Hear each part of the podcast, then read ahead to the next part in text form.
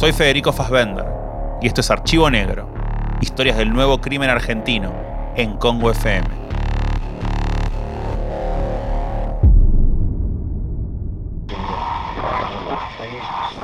Lo decíamos, hay mucho dolor, misterio también en una investigación que está en plena marcha porque eh, hay una profanación de una tumba allí en, comandante, en un cementerio del comandante Nicanor Otamendi. Esto se descubrió cuando los papás de un bebé de un año y dos meses, eh, este chiquito falleció hace apenas dos semanas, habían ido a dejarle flores en las vísperas de la Nochebuena allí al cementerio. Pero ¿con qué se encontraron? Bueno, con que el cajón estaba abierto y el cuerpo del bebé no estaba. Eh, la tumba en el cementerio de aquí de Nicanor Otamendi había sido profanada, según denunciaron sus papás. El cajón fue violentado. Esta denuncia se hace justamente el 24 de diciembre. Eh, esta espantosa situación tuvieron que vivir sus propios progenitores, Alberto, eh, su papá, cuando fue a visitar la tumba de su hijo, de su hijo Ciro, a quien fue a llevarle oh, flores. Encontró que ese cajón ya estaba abierto y los restos de su hijito ya no estaban.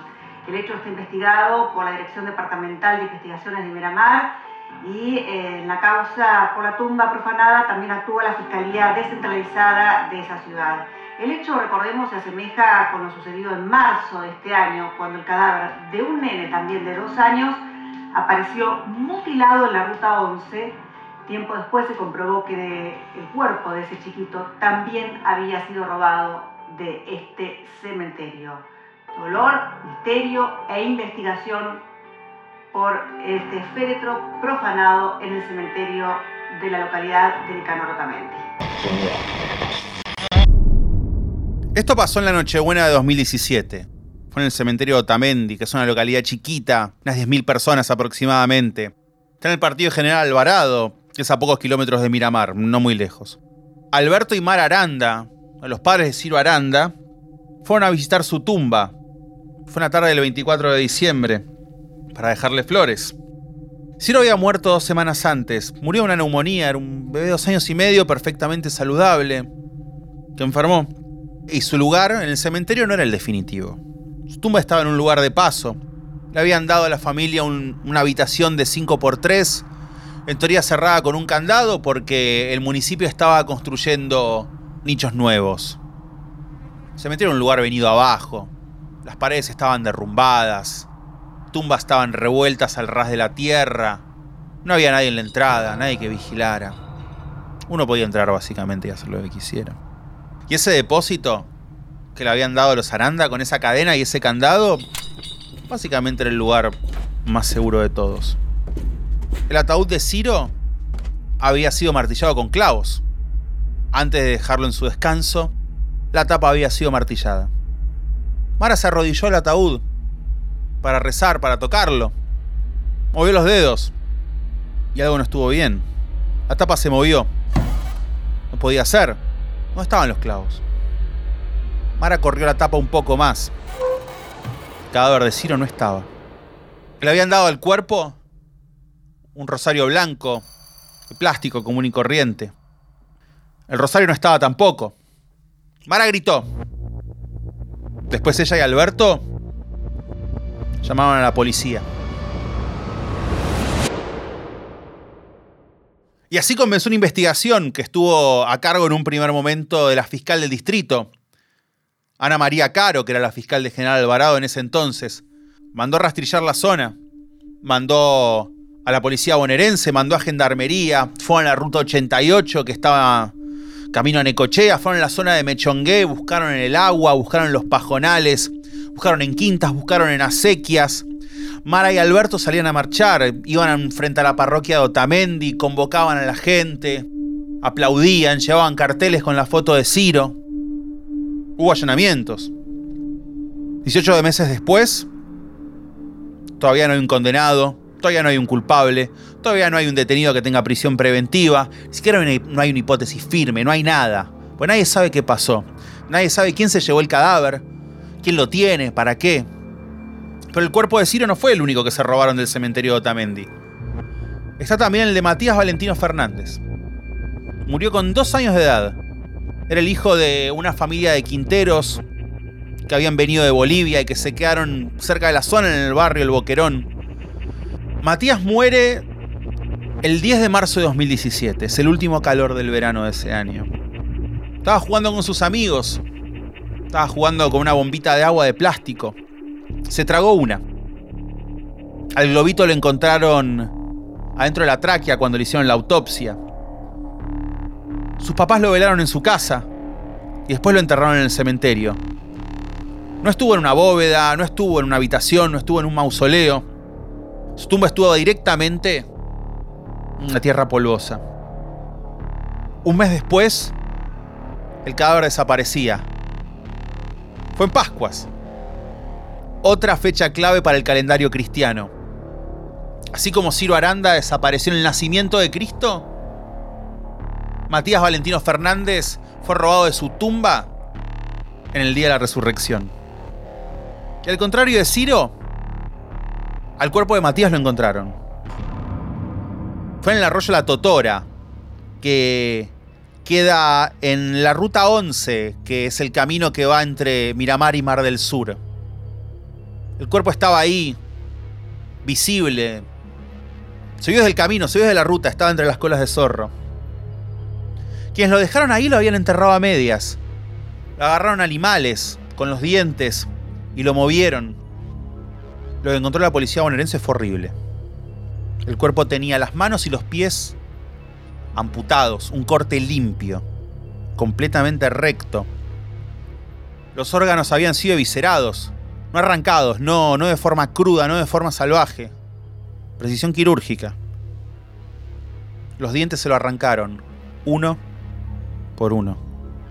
El cuerpo no tenía gusanos, no tenía larvas de insectos, no tenía lo que los forenses conocen como, como fauna cadavérica. Son signos muy típicos de, de la descomposición avanzada cuando uno deja materia animal muerta en la intemperie. Después hubo una explicación cuando volvieron a analizar el cadáver. Al cuerpo lo habían guardado. El cuerpo de, de Matías Valentino lo refrigeraron. Lo metieron en una heladera. También llegaron expertos de la Policía Federal que tenían que ayudar a identificar el cadáver porque no se sabía muy bien quién era el cuerpo de este chico. Todos sospechaban que era el cuerpo de Matías, pero no había ninguna prueba fehaciente. La fiscal Caro envió una orden literalmente a morgues de todo el país para que le dijeran si en el último mes se había hecho una autopsia a un chico más o menos de esa descripción. Las órdenes llegaron hasta el Chaco y la respuesta vino de la provincia de Buenos Aires, más precisamente del municipio de General Alvarado. Por política, por protocolo, dentro de la provincia, a cada cuerpo que se le hace una autopsia, se le extrae una muestra de sangre. Esa muestra, comparada con el cuerpo que se encontró, permitió decirlo. Ese cuerpo, ese cadáver, pertenecía a Matías Valentino Fernández. Y hay que explicarlo. A ver, ¿por qué le habían arrancado los órganos, los dientes? ¿Por qué le mutilaron las manos y los pies? ¿Era una venganza mafiosa? Los padres de Matías eran gente sencilla, no, no tenían enemigos. ¿Qué, ¿Qué podía motivar esto? Eran quinteros, gente pobre, no tenían antecedentes penales. ¿Alguien usó el cuerpo para un rito? ¿A un acto ceremonial? ¿A un acto de magia, brujería, como quieran llamarlo, no tenía mucho sentido. Si uno estudia el ocultismo moderno, en cualquiera de sus vertientes, cualquier práctica ceremonial de cualquier índole, no hay ningún valor al cadáver de un chico. El cadáver no sirve. Al menos no a simple vista. No, no, no había una teología atrás de esto. Cuando se enteraron del cuerpo de Ciro, las dos familias los Aranda y los Fernández, mientras tanto, hablaban entre sí. Cuando se enteraron del robo del cuerpo de Ciro, los padres de Matías fueron a visitar a Alberto y a Mara. Les dieron un abrazo. Mientras tanto se quedaban ahí, mirando a la nada. con un féretro de bebé vacío. Había rastrillajes, uno tras otro. No parecía nada. Pero por los dos robos de tumbas, la fiscal Ana Caro tuvo un sospechoso, un hombre que se llamaba Carlos López. Era padre de tres chicos, vivía a 10 cuadras en línea recta del cementerio. Había sido un sepulturero en el lugar, trabajó durante mucho tiempo. Era el encargado de enterrar a los muertos de Otamendi. López trabajaba como sepulturero en la municipalidad hasta que lo echaron en el medio del, del escándalo que generó la desaparición del cadáver de Matías. Y ahí lo mudaron a otro sector, empezó a recolectar basura, retirar ramas.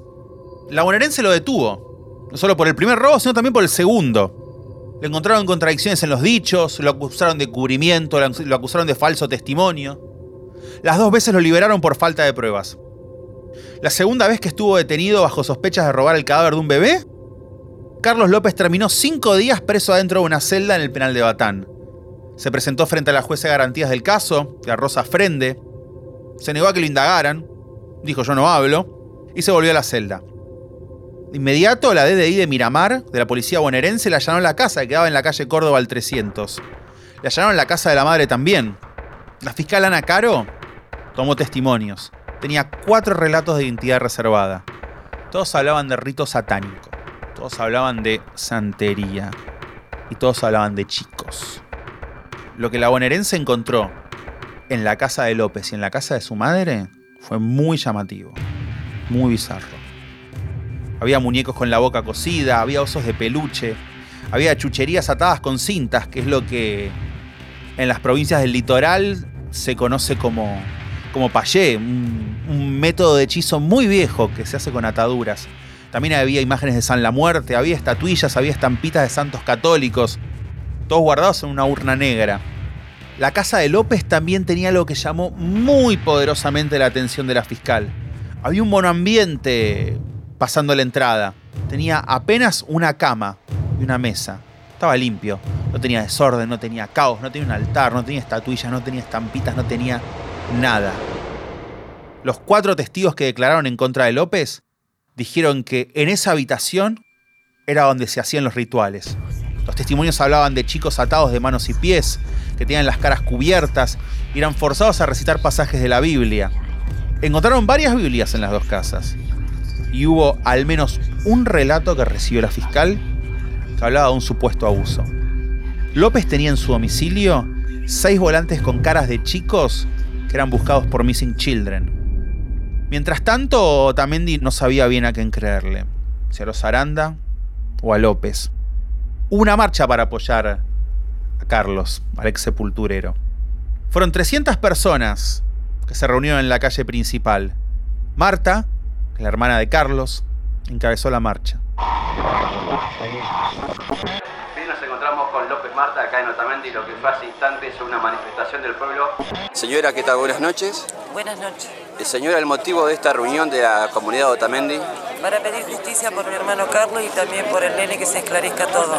Exactamente, una noche ¿no? que convocó a la comunidad otamendina. Vimos... Agradecidos a todos. El momento, él sigue detenido todavía en la unidad 44 de Batán. No, de eso no, no. ¿No puedes hablar? Pero no voy a hablar, no. Está bien, mucho dolor, mucho... ¿Cómo se siente la familia? Terriblemente, es algo increíble.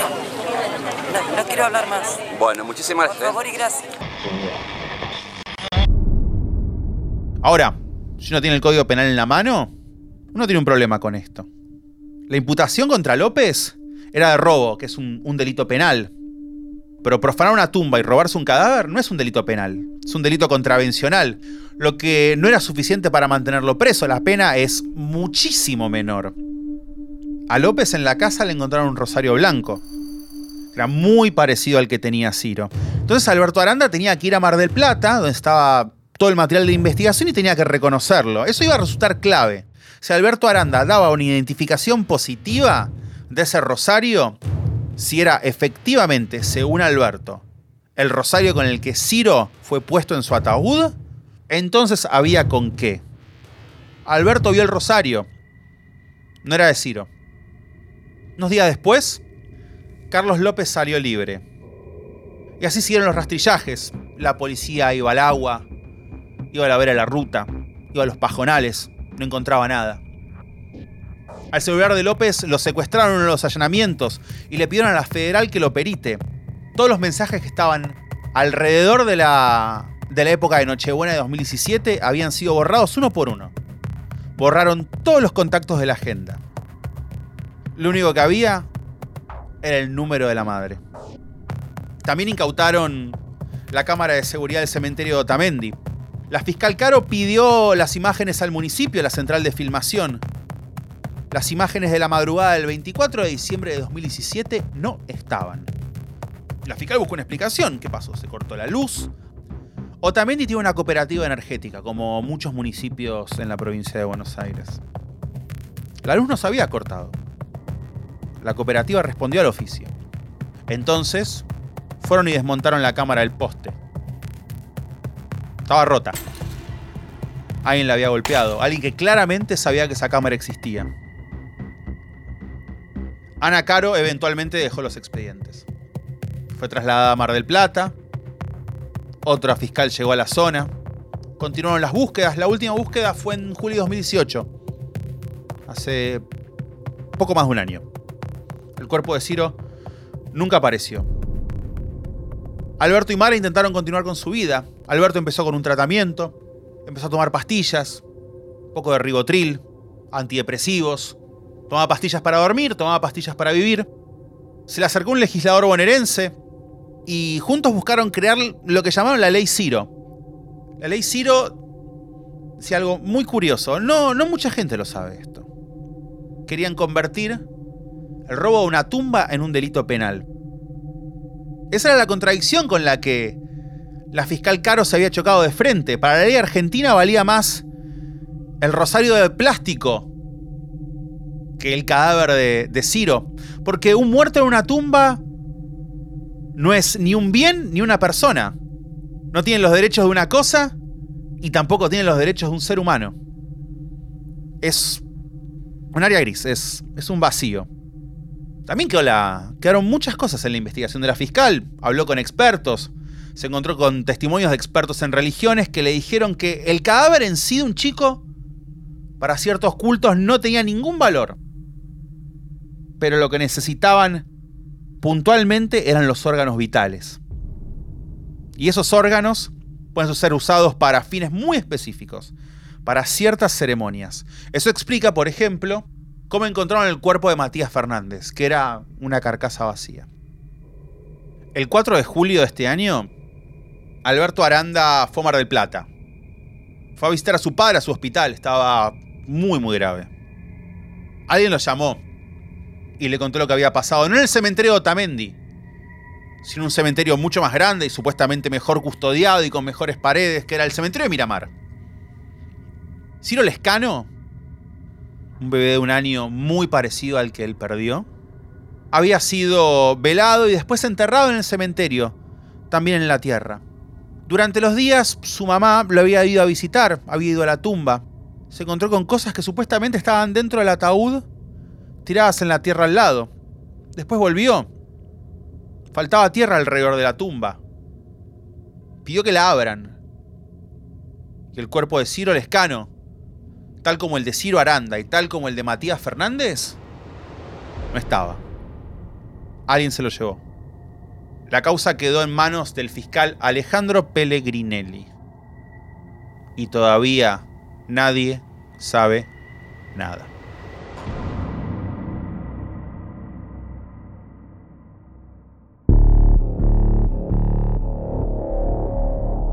Soy Federico Fassbender y los espero en el próximo episodio de Archivo Negro. Historias del nuevo crimen argentino en Congo FM.